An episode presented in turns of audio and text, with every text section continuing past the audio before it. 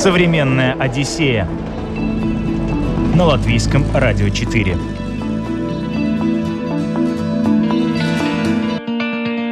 Привет, друзья! У микрофона Елена Вихрова. Индия – страна, не похожая ни на одну страну мира.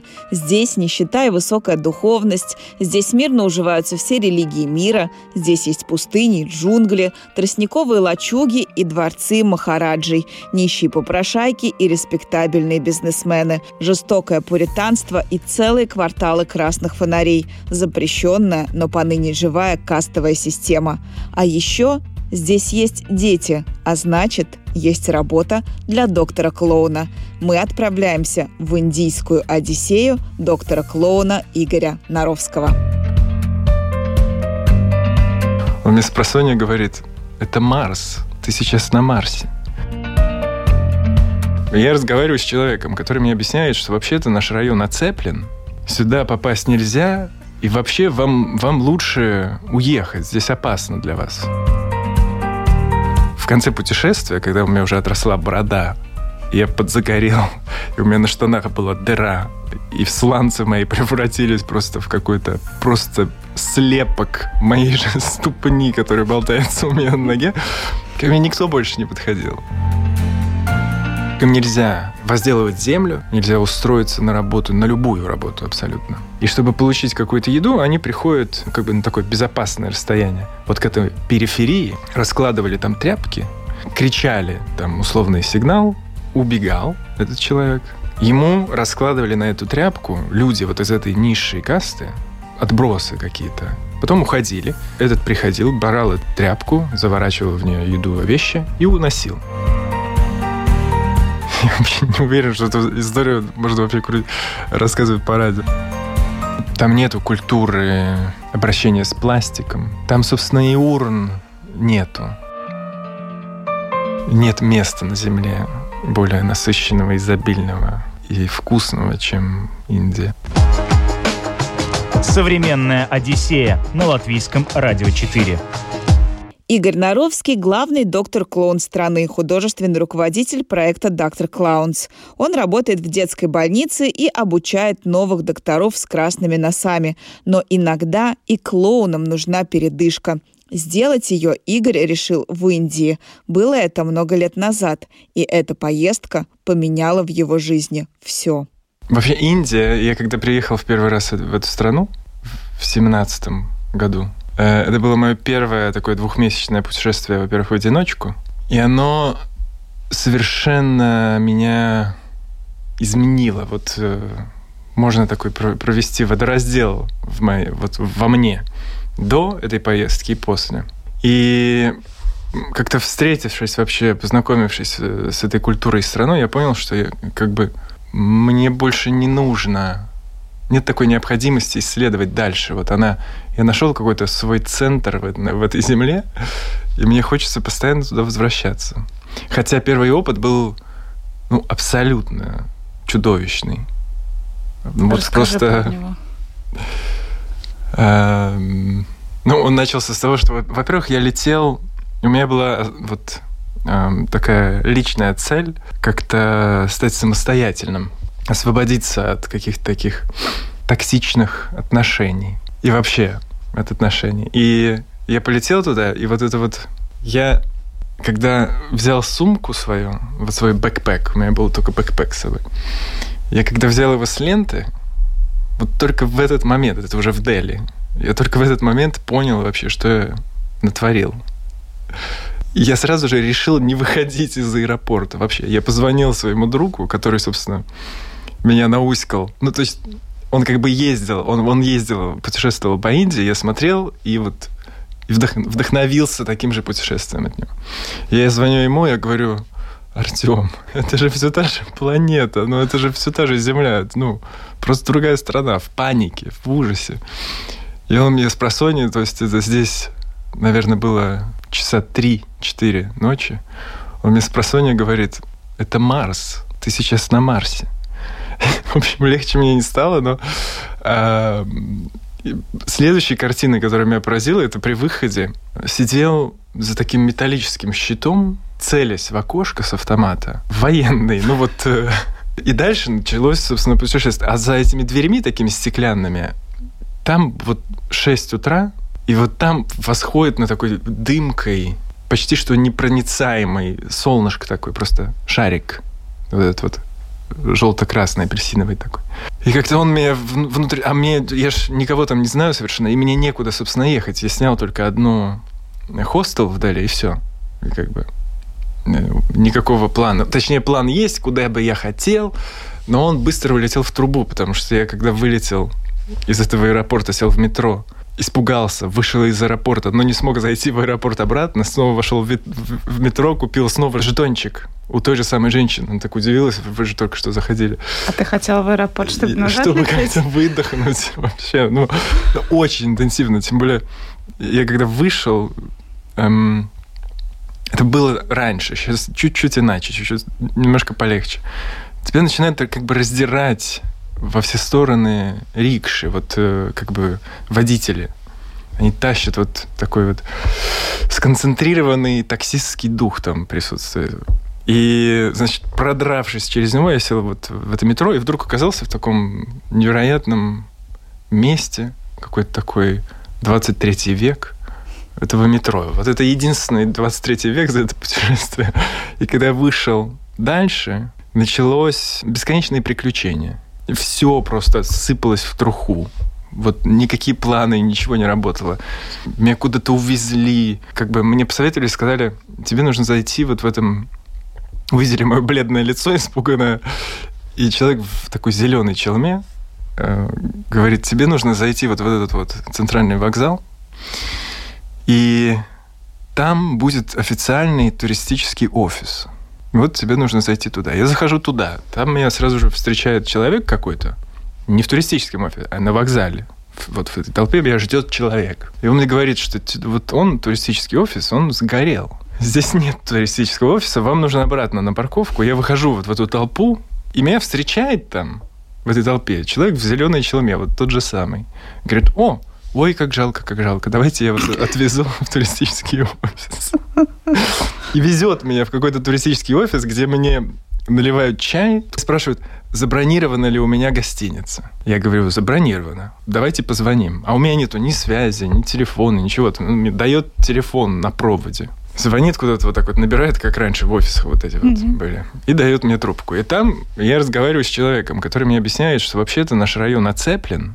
Сюда попасть нельзя, и вообще вам, вам лучше уехать, здесь опасно для вас. А я человек наивный, мне 27. Я привык верить людям.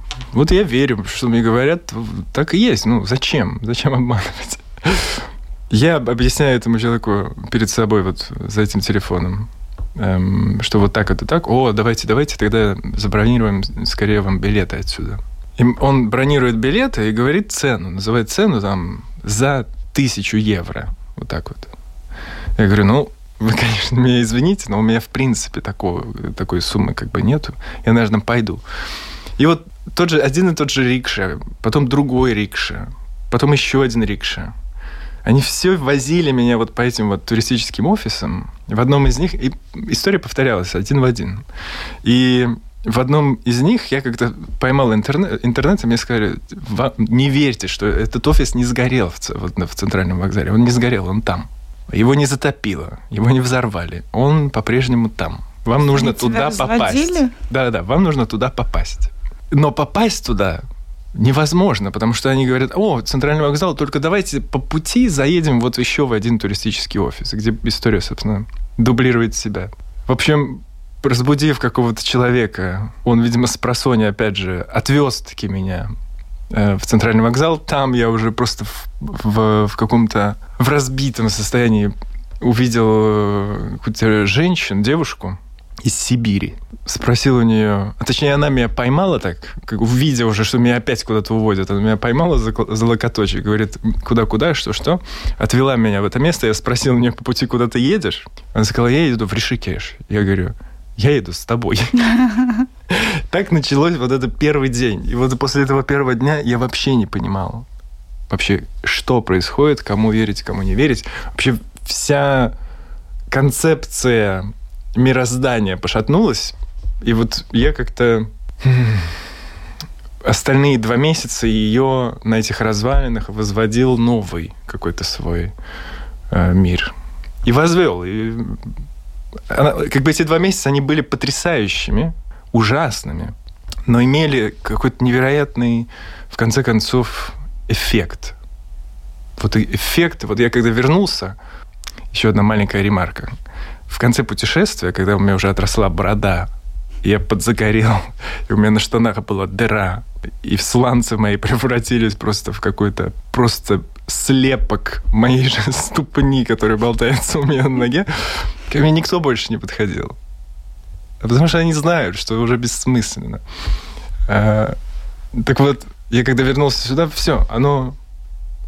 Я себя никогда не чувствовал так дома, как, как вот после приезда. Я так спокойно, так хорошо. Просто порог боли возрос, и вот это вот наша латвийская действительность, она просто не добивала никак. Поэтому как-то стало хорошо и, и, и прекрасно. Это Поэтому, да. И все, я уже, у меня больше не было выбора. Я знаю, что теперь вот там я вылупился из яйца. И ты туда поехал как клоун в этот раз? Э, в этот раз, да. Да, да, это уже третий раз. И вот под конец второго путешествия мне вдруг, э, когда я уже стал обзаводиться знакомыми, один из них эм, сказал, слушай, давай ты дашь мастер-класс. Вот ты приехал, вот приезжай в Бангалор и дай мастер-класс вот по больничной колонаде. А мы с ним встретились в Дании, в театр Один такой. Я говорю, да, ну, прекрасная идея. Самый как бы конец путешествия приехал туда, дал мастер-класс, и это произвело... В основном там были актеры. Это произвело э, такое неожиданное для них... Как бы, а что такое есть вообще? И, и, и, и мы как-то так, разъезжаясь, подумали, было бы здорово вообще как-то продолжить. Современная Одиссея на латвийском радио 4. В начале этого года Игорь взял творческий отпуск и решил продолжить свою индийскую историю. Создал курс больничной клоунады, набрал желающих и начал обучение. Притом работал он с группой не только в местных больницах, но и в трущобах. Клоунский нос позволил ему увидеть Индию изнутри, и это не может не шокировать. Но обо всем по порядку. Прошло шесть лет с, с того полета. Здорово. Индия поменялась невероятным образом. В любой лавке, где продают огурцы, можно расплатиться э, Apple Pay. Потом аппликации, которые избавляют от ненужных, э, а отвезите меня туда-сюда, ты просто вбиваешь, как, как в, любом, в любой аппликации, куда ты хочешь. Он тебе показывает сразу цену, и снимает автоматически со счета. Этот базар, вот этот вот и обман, он исчез. Потом те же самые автобусы. Собственно, почему эти туристические офисы так сильно хотели тебя привести к ним? Потому что они скупали билеты и продавали их задорого. И чтобы э, в итоге э, железнодорожная вот эта компания, она для туристов блокировала билеты, их нельзя купить. Mm. И, ну, можно их купить только вот в этом вот туристическом офисе, которых я знаю только три в Индии. В Дели, в Мумбаи и еще где-то там. Сейчас этой просто темы нету. Ты можешь это все сделать в аппликации. Как бы много всего. Плюс вообще интересная штука, сам гаджет, наличие телефона в руке, он делает людей погруженными внутрь. Вот едет рикша, если раньше он мучил тебя вопросом, женат ты или не женат, вот сходу, или откуда ты, то сейчас он слушает музыку, с кем-то разговаривает, с каким-то там другом, мамой, женой, детьми, с кем-то постоянно разговаривает. Тебя как бы никто не трогает. Меньше гораздо трогает, особенно на юге. Север дикость, а вот э, юг потрясающее место.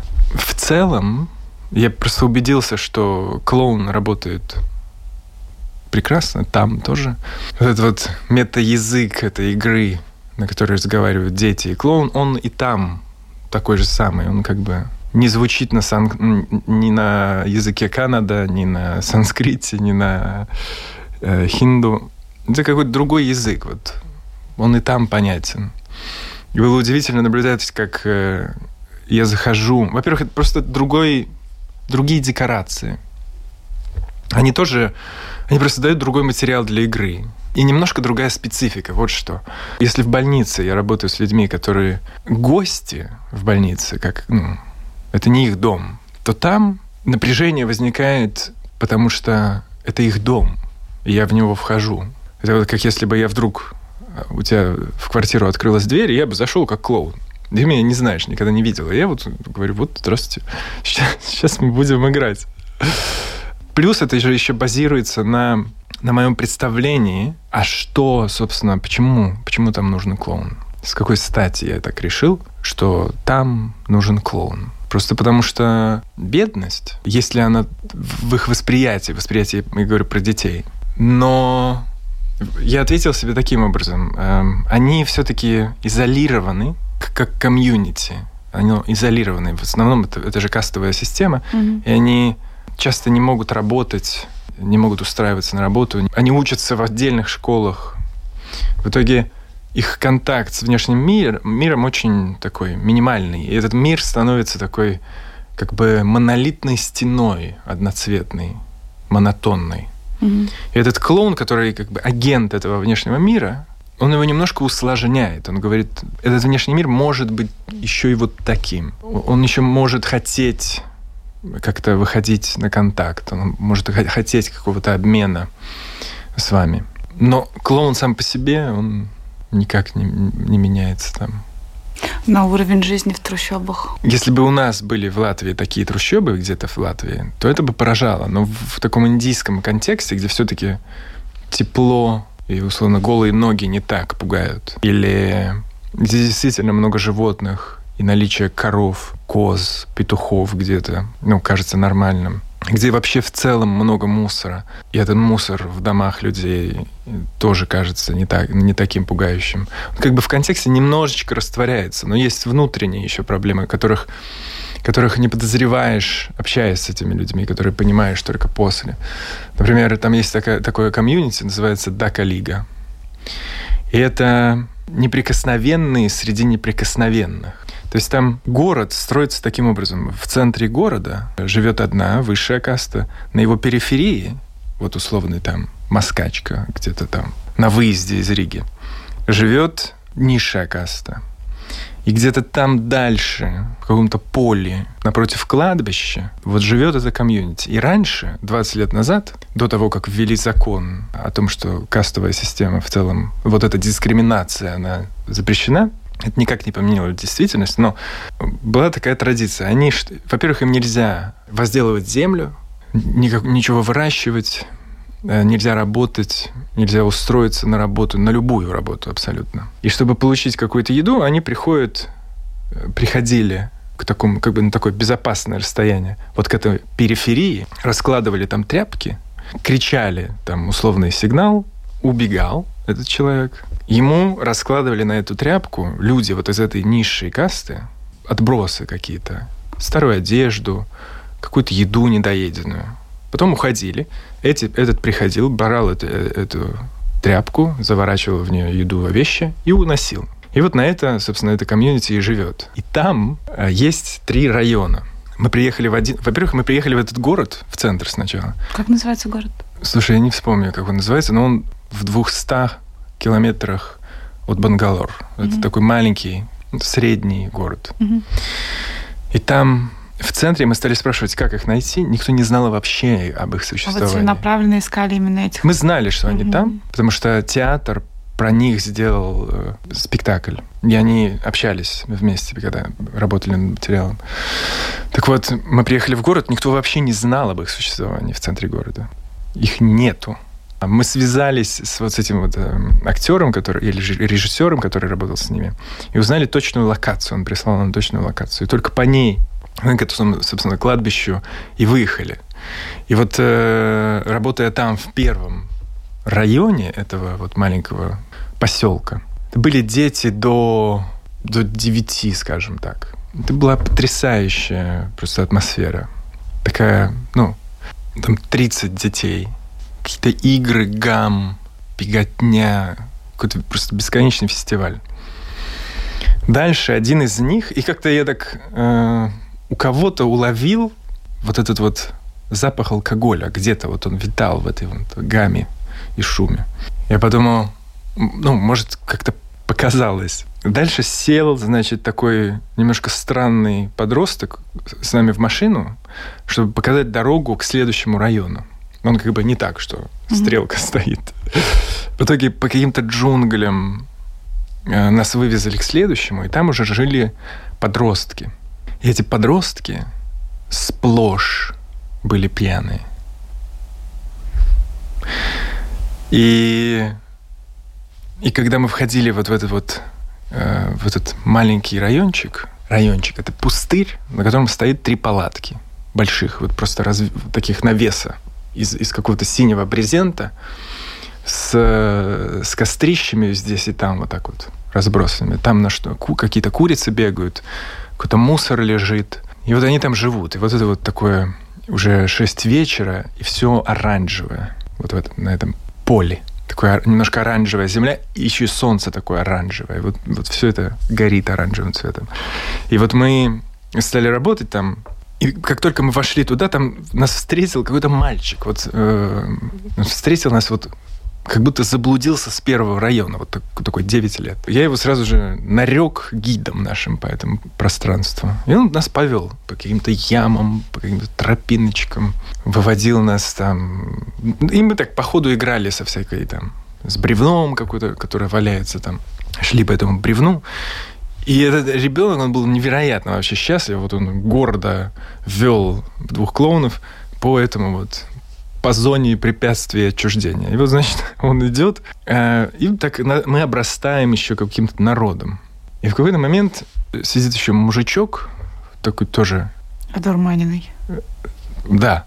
И, но еще и обозленный. Он смотрит так из-под на нас, э, что это будет вообще, что это такое. И в какой-то момент подзывает этого парня и говорит, попроси у них денег. И этот парень, вот этот мальчик, вот, он в абсолютной растерянности, потому что он вообще не про это сейчас э, жил. И он подходит, просит деньги у меня. А он, ну, у клоуна. Какие у него деньги? Я говорю, у меня нету денег. Но я тебе могу показать фокус. И я показываю ему фокус с, с носом разных вообще типов. Э, я показал ему один, и он вышиб вообще пробки у всех. Вот в том числе у мужичка этого тоже. И мужичок встал и подошел к нам, стал смотреть. Э, они просили еще, я показал еще один, э, уже немножко иначе. Потом третий раз. И ко мне подходит мужичок и дает мне деньги сам. Я, конечно, деньги не взял, но сама вот это вот, само это сальто, которое только что произошло в его голове, оно поражало. А почему вы именно туда отправились? Мы себе поставили все-таки в Индии для, этого, для этой организации задачу работать не только в больницах, но еще в трущобах. Вот мы сузили это все на двоих, вот эти две стези. Потому что работать только в больнице оказалось как-то неоправданно мелко. Потому что нужда вне больницы, она огромна. И хотелось немножко, пришлось даже развести эту работу на, на вот эти два крыла. Не было страшно туда ехать? Вы вдвоем поехали? Поехали вдвоем. Страшно не было. Эм, не-не. Все-таки клоун... Вообще, моя сумка в этот раз, она была забита клоунскими вещами для мастер-классов и для выходов. У меня помимо этого было там каких-то пару-тройку там одни шорты, две кофты, две майки. И вот это вот просто наличие клоуна в рюкзаке, это вот как наличие, как, как будто ты несешь кейс Айронмена. Ты неуязвим. Ну, ты едешь каким-то пьяным Ну, как клоун. Нет, я, во-первых, я не знала, что, что они пьяные. И мы после, я сказал, слушайте, мы не можем работать с пьяными. Мы можем работать вот в первом районе. Почему у них разделение такое? В третьем районе жили уже взрослые. А почему такое разделение? Я не знаю. Ну, ведь их же мир этих детей, он... Э, они, почему они пьют? У них нет никакой абсолютно другой возможности реализоваться. В итоге они реализовываются кто пьянее. У них, правда, нету даже представления, что они могут делать. Нет даже этой идеи, кем, кто я, кем я могу быть. И мне кажется, вообще просто присутствие клоуна, как смотри, есть такое, можно и вот так, вообще вот такое делать, вот так быть. Вот оно, мне кажется, ценно. Просто как, как, как если бы сюда приехал к нам какой-нибудь человек, который умеет делать... Его профессия — это раскрашивать воздух. И вот он умеет это делать, вот раскрашивает воздух, и, и люди смотрят на это. И такой, ну как, я тоже хочу. Mm.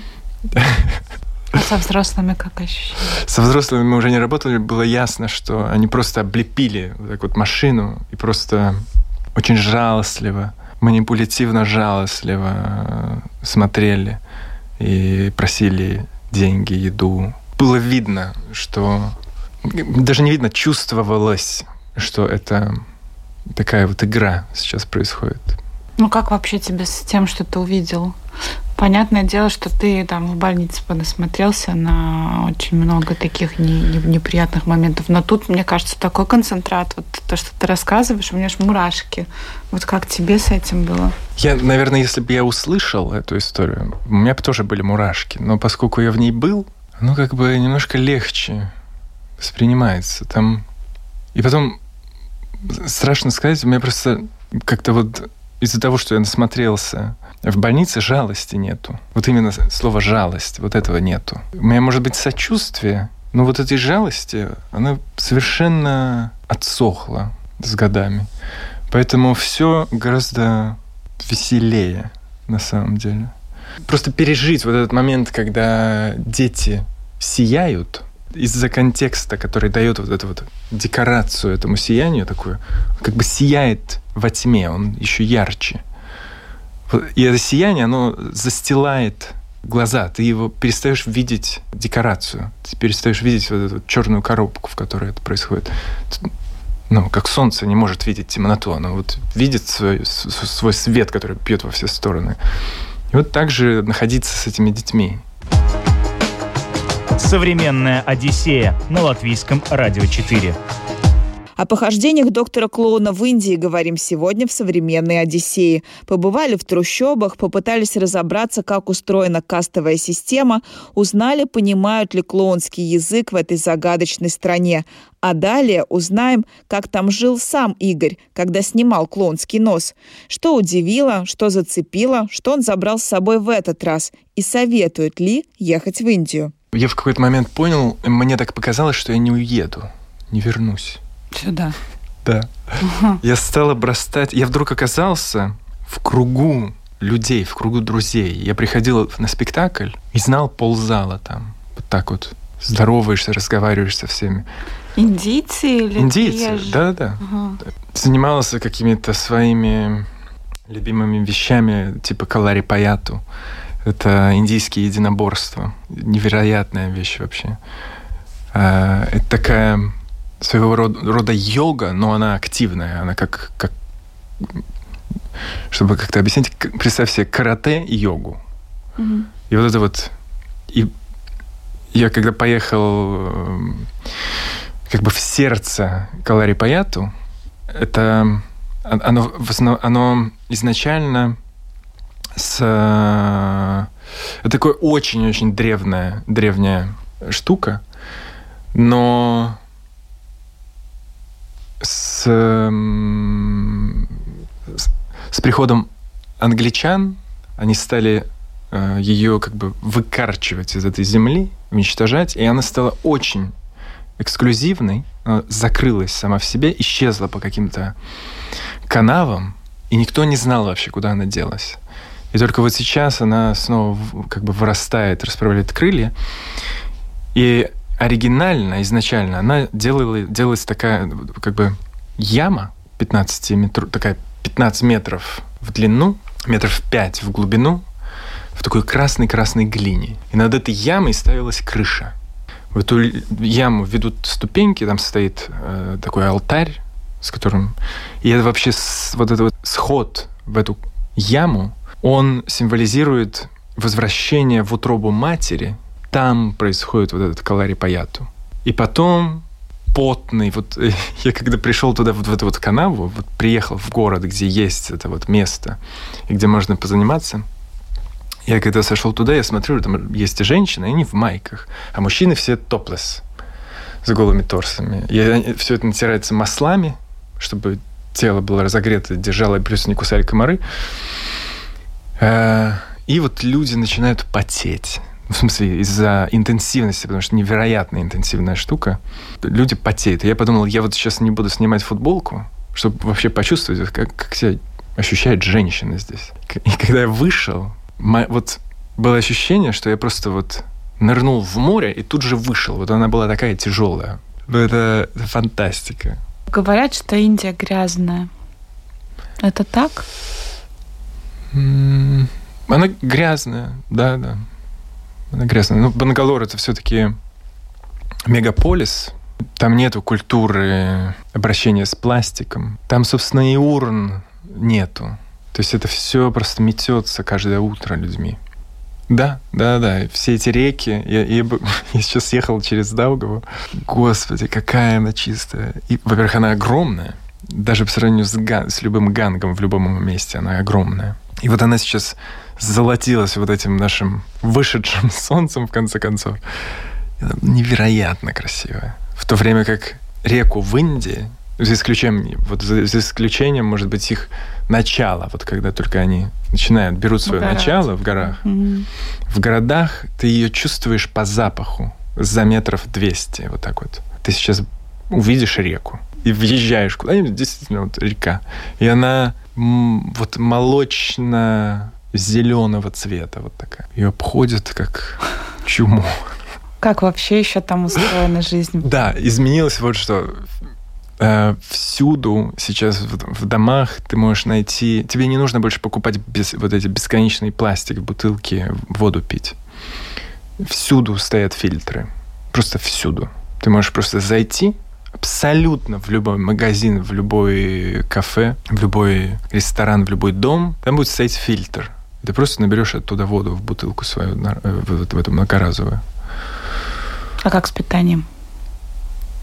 Нет места на Земле более насыщенного, изобильного и вкусного, чем Индия.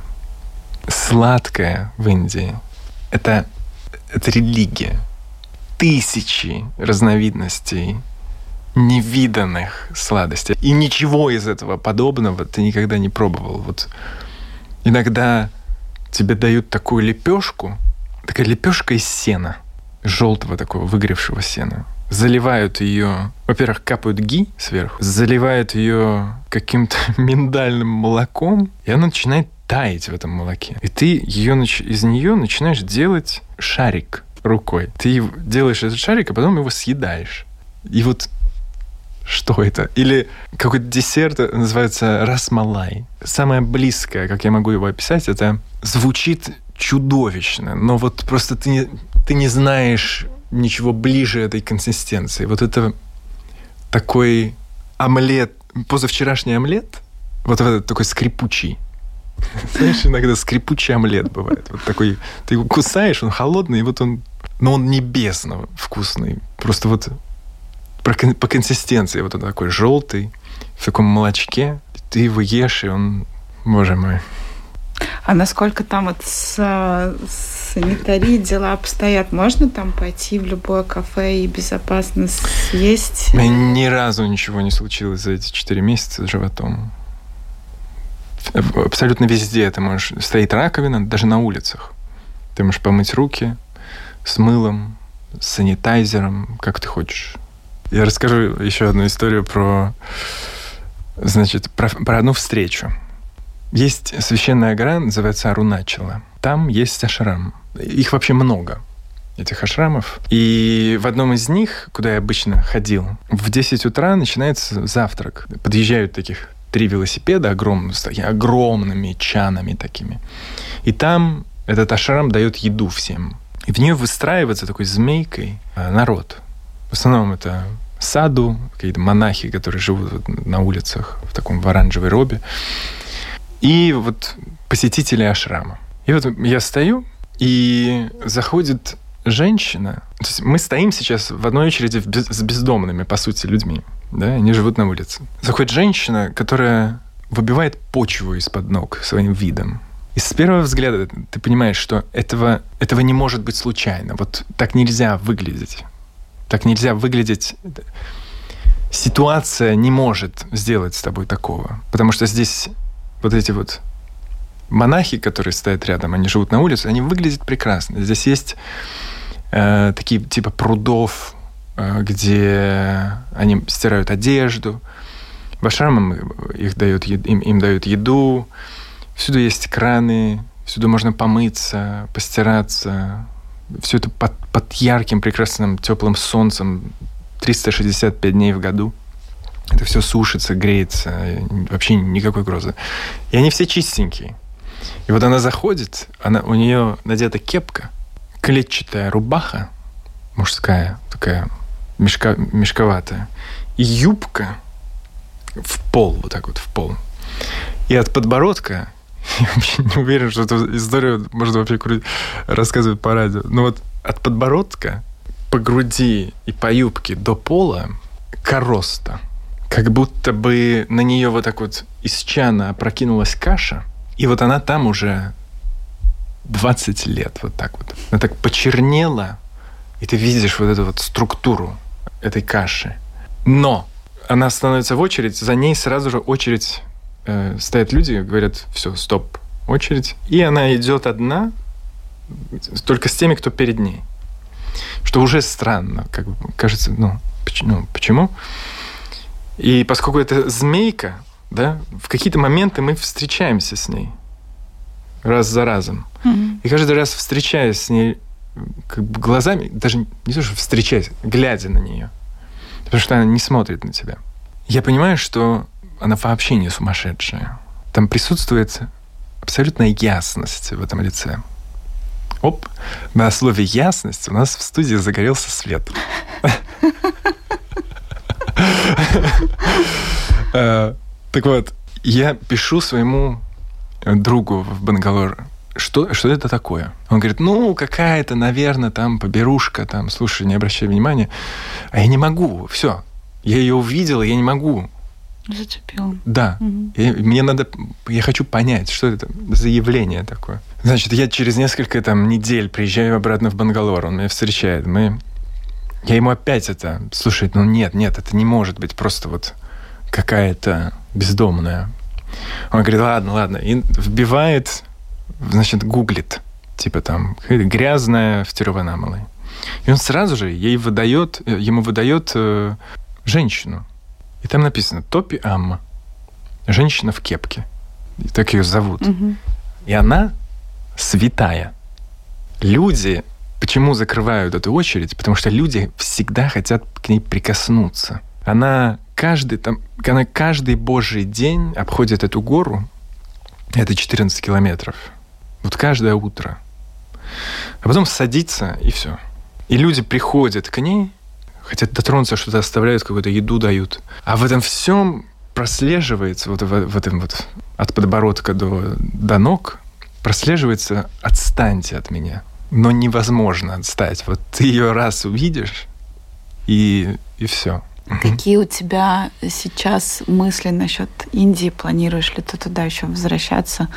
А, я собираюсь вернуться, может быть, в ноябре и сделать еще одну школу и какие-то еще такие организационные дела вот э, с этой организацией. Но у тебя остаются какие-то ученики твои, которые там продолжают да, да, да. Это все происходит, очень активные. Эм, что меня тоже поразило, мне кажется, это тоже типично. Я такого никогда не видел, и в нашей группе тоже этого такого, такого нету. Э, они сами собираются и делают, повторяют упражнения, игры, в которые мы играли на тренинге. Да, я думаю, что там есть еще, что мне делать.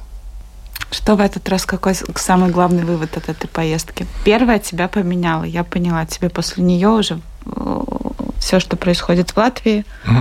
вообще не пугает, да, ты вырос, да, можно mm-hmm. так сказать. А вот после третьей? У меня появился там дом, как бы это ни звучало. Эм, я вот чувствую, что я сейчас вернусь, и там много людей, которые будут мне рады. А вот еще я хотела тебя спросить. Говорят, что Индия, она не для всех, что чтобы туда поехать, нужно быть к ней готовым. Вот нельзя вот так на вскидку послушать передачу и такой, о, mm. было бы любопытно, поеду-ка я в Индию. Что ты про это скажешь? Наверное, к ней можно быть готовой, готовым, если ты уже где-то много путешествовал. Есть страны тоже очень интенсивные. Но я не мог быть к ней готовой, готовым. И я, собственно, не, из нее и не вернулся никогда. Из нее нельзя, во всяком случае, мне было вернуться. Она, вот это изменение, о котором я говорил, а, оно, собственно, и, и не вернуло меня домой. Приехал другой. Мне кажется, это вот, вот эта вот неготовность к Индии а, самое прекрасное, что может быть. Индийская Одиссея доктора клоуна Игоря Наровского не заканчивается. Его красный нос еще появится в местных больницах и трущобах. Несмотря на то, что Индия, как мы сегодня выяснили, действительно какая-то совсем другая планета, дети и там дети, а значит, говорят на клонском языке.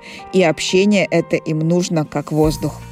Ну а у меня на этом все. Благодарю Игоря и напоминаю, современную Одиссею вы можете слушать и в подкастах на всех крупнейших подкаст-платформах. Программу подготовила и провела Елена Вихрова. До новых встреч. Пока.